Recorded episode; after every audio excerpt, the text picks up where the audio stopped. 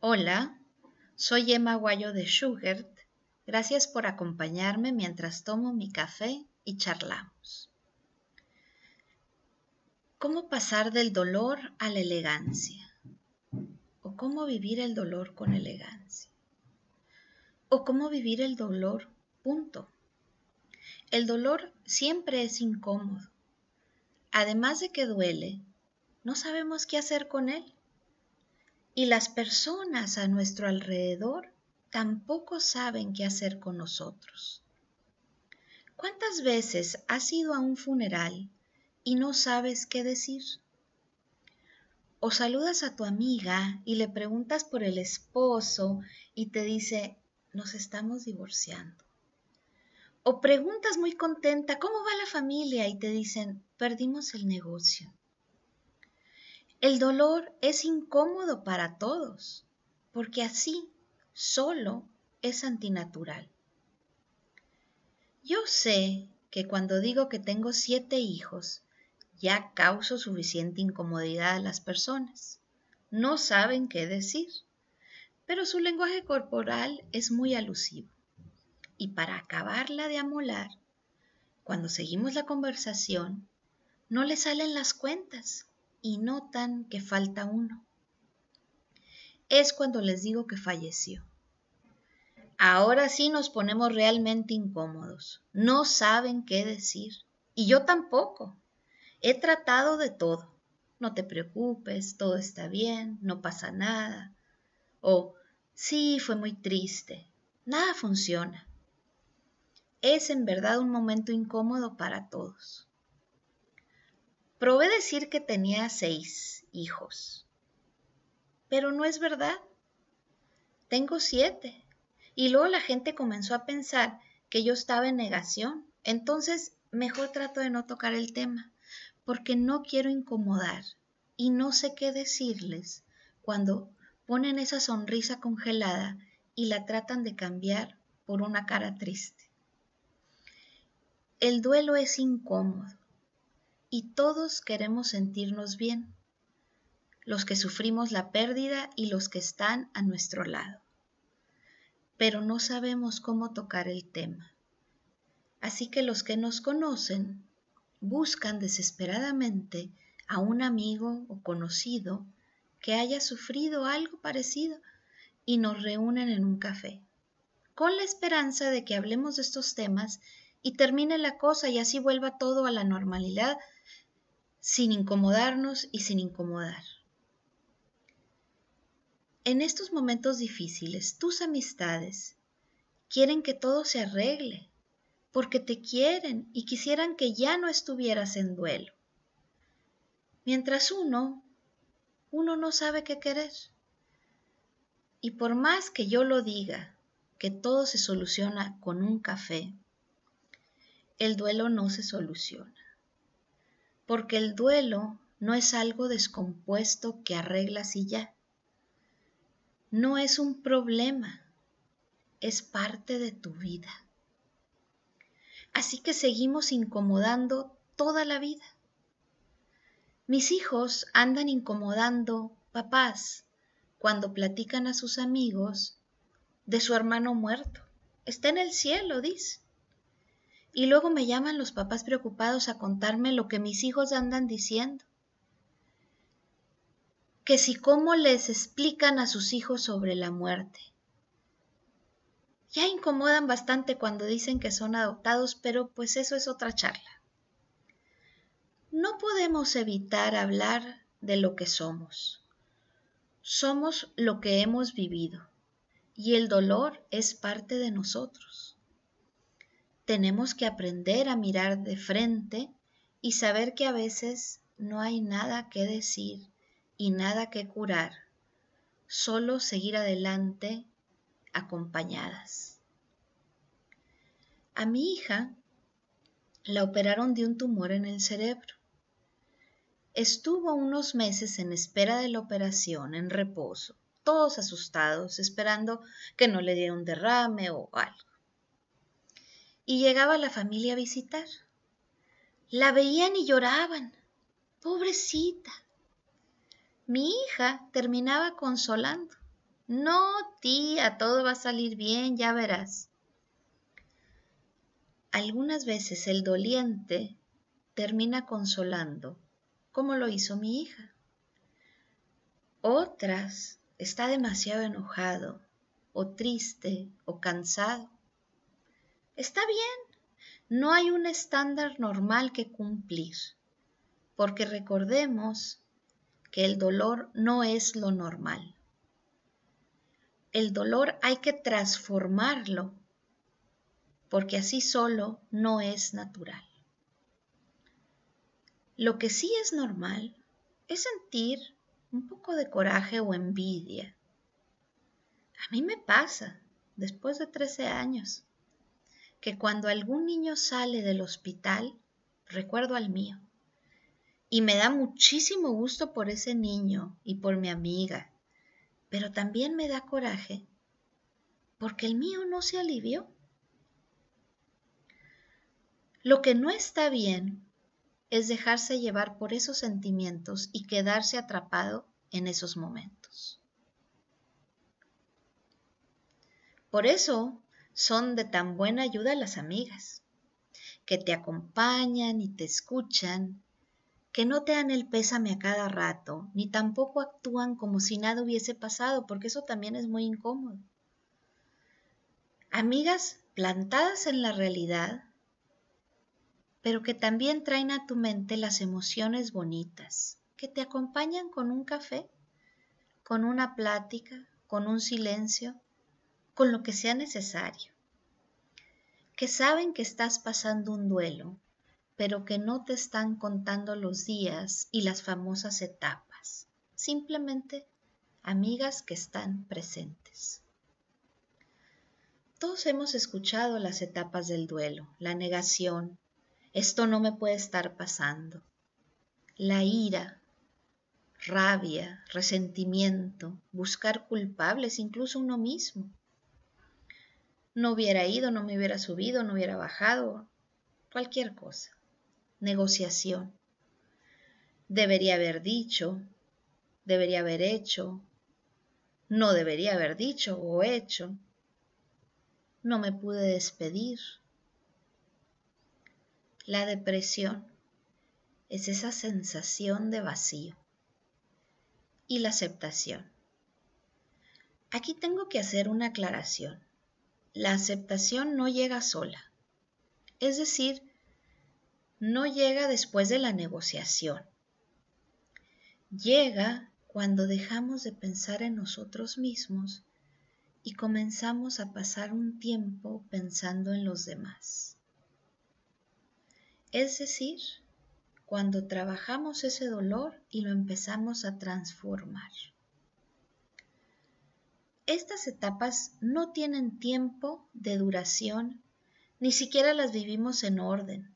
Es bueno conocerlas, nos sirven de referencia para saber lo que nos está pasando, pero no es necesario que las recordemos constantemente. Luego hay amigas que te dicen, estás en negociación, cada ratito te están recordando esas etapas. Muchas veces, con el afán de ayudar, empeoramos las cosas y esto sucede muy a menudo. Yo te puedo recopilar algunas de las peores cosas que decimos, frases bien intencionadas de corazón, pero que son terribles.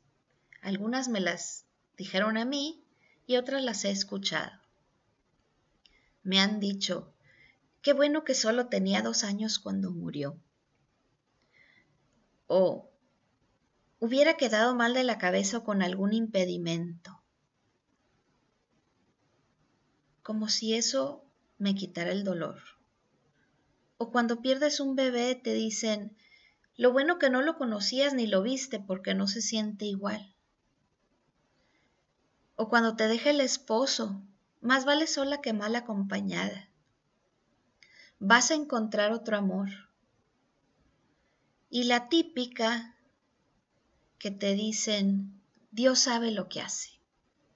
Y es verdad, Dios sabe lo que hace, es ciertísimo, pero no es el consuelo apropiado. Es algo que uno con el tiempo comprende. Y la que más me molesta a mí es cuando te dicen, lo vas a superar. Nada de esto sirve. De hecho, muy poco de lo que digas va a servir. Un gran abrazo, tu compañía, serán siempre el mejor consuelo. Uno pudiera pensar que al llegar a la etapa de la aceptación la cosa se acaba y listo. Y si además llega otro hijo, como en mi caso, otro marido, otro trabajo, pues prueba superada. Después de algunos años de la muerte de mi hijo, llegó Alvarito. Y algunos amigos y familiares pensaron, ya llegó el sustituto de José Daniel, problema resuelto. Pero no, la etapa de la aceptación dura toda la vida y hay que aferrarse a ella, porque hay días en los que uno se resbala y termina en la ira o en la depresión. Álvaro no llegó a suplir a José Daniel, así como el nuevo marido no suple al difunto. Incluso el cáncer, aunque toques la campana, deja huella, deja miedo, deja fortaleza. El duelo no es un proceso en el que pasas todas las etapas y lo superas. Es crónico y las personas que perdemos siempre estarán presentes. Están presentes en lo que nos hizo ser. Mi hijo, José Daniel, Danonino como le decíamos, está presente en mi marido, en mis hijos, en la madre que soy ahora, en mis compadres que durmieron con nosotros en el hospital, que se rieron con sus travesuras, que lo durmieron en brazos. Así que no, no quiero superar a José Daniel, quiero crecer con él. Recuerdo la mañana del 29 de junio. Tomé sus manitas. Solo esperábamos que su cuerpo dejara de funcionar. Le cantaba, le platicaba. Sabía que era la última vez que lo abrazaba. Sabía que era la última vez que lo besaba. Y este recuerdo triste y doloroso no es pasado. Por eso lloro ahora es presente y está siempre presente.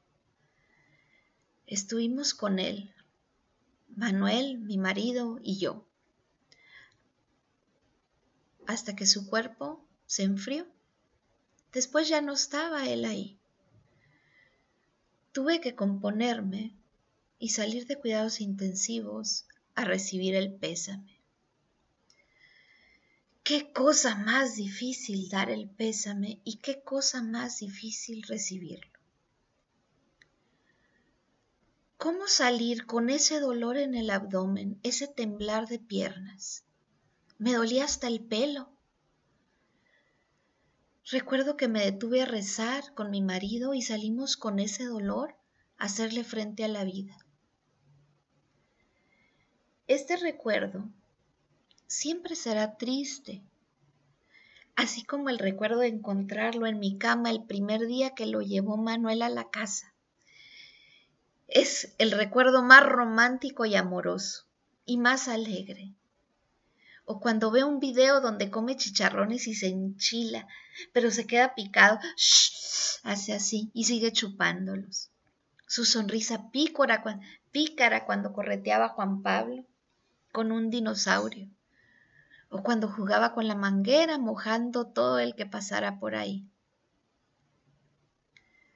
En algún momento escribí esto en tercera persona. Al salir temblaba, mas nadie lo notaba, pues con elegancia, como vestido de fiesta, su dolor puesto llevaba.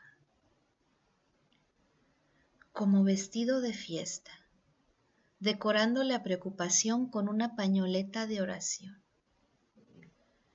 Así se lleva el dolor con elegancia. La elegancia es gracia, nobleza, sencillez, es caminar airoso ante las dificultades, es la excelente proporción de las cosas, es el buen gusto que disimula tus errores. El duelo no es un proceso de una sola emoción, es como el acero, que se funde al calor con otros metales, pero luego brilla y es fuerte. Algunas veces estás bien y otras de repente, de la nada, un recuerdo te golpea y te pone triste. A mí no me importa llorar porque lo recuerdo y lloro un poquito, tomo un café. Pero cuando estás en primera fila, cuando tú eres la protagonista de ese dolor, en ese momento hay cosas que quisieras olvidar, pero no, no quieres olvidar nada. No quieres que se vaya de tu vida. Quisieras que el tiempo pasara rápido y es que el tiempo pasa tan lento en estos momentos. Pero cuando menos piensas ya estás a un año, a dos, a once, a trece de su partida. Si parece que fue ayer. Y la lucha es diaria por recordar y por no olvidar.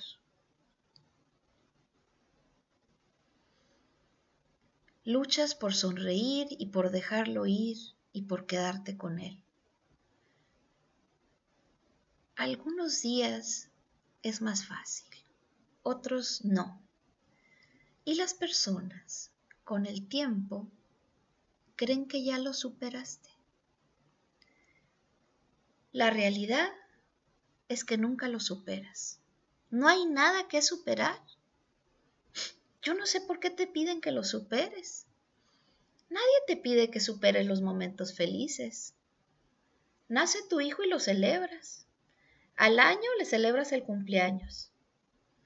A los dos años se lo celebras otra vez y a los cinco se lo celebras otra vez y nadie te dice, ya supéralo. Lo mismo pasa con los momentos tristes. Recordarlo cada año es una manera de tenerlo presente, aunque te haga llorar un poco, como a mí. No, no hay que sufrir. Se puede llorar un poco, pero no hay que sufrir. Una cosa es el dolor y otra el sufrimiento. Si llevamos el dolor con elegancia, no se sufre. ¿Cómo se puede llevar el dolor con elegancia? Pues hay que tener presente tres cosas. Gracia para caer con estilo y levantarse, para sacar el Kleenex y limpiarte el ojo, ¿verdad? Y luego reírte. Nobleza para aceptar con humildad el sentido purificador del dolor y encontrar a través de éste la misión a cumplir. Eso es bien difícil, pero se puede y sencillez para darnos cuenta que la vida es corta y la eternidad no, y que algo grande y trascendente nos espera a cada uno. No, yo no quiero superar mi duelo, quiero vivir con él, porque me hace ser lo que soy. Quiero crecer con él, quiero llevarlo con elegancia. Yo soy católica y cuando estaba en el hospital, un amigo sacerdote me dijo, ¿ves este terrible tronco? Y me mostró una cruz. Este horrible tronco que Jesús transformó en tesoro. La belleza de la cruz es una belleza tan sutil que si te descuidas no la ves. Es difícil de explicar, es elegancia es una promesa de amor. Al final del día, somos lo que hemos vivido y cómo lo hemos vivido. No se trata de borrar tus recuerdos tristes, porque estos eventos te hicieron fuerte, o los momentos difíciles, porque estos momentos te acercaron a Dios. Tampoco se trata de no valorar los momentos simples, porque estos nos dieron descanso y paz. Al final del día, lo que tenemos que hacer es administrarlos. A veces necesitaremos limpiar los ojos y llorar un poco, otras reírnos de alguna tontera. El dolor solo es antinatural, pero convertido por amor es fuerza, como el tronco en la cruz, y se convierte en lo que somos. Deja de ser sufrimiento y nos hace caminar con elegancia. Espero que esta charla te ayude a acompañar a las personas con algún dolor o a vivir el dolor sin sufrimiento. Compártela y sígueme en redes sociales con un café y buen humor en Instagram y en Face. Ahí estaré anunciando nuevos episodios para tomar cafecito juntos. Nos vemos.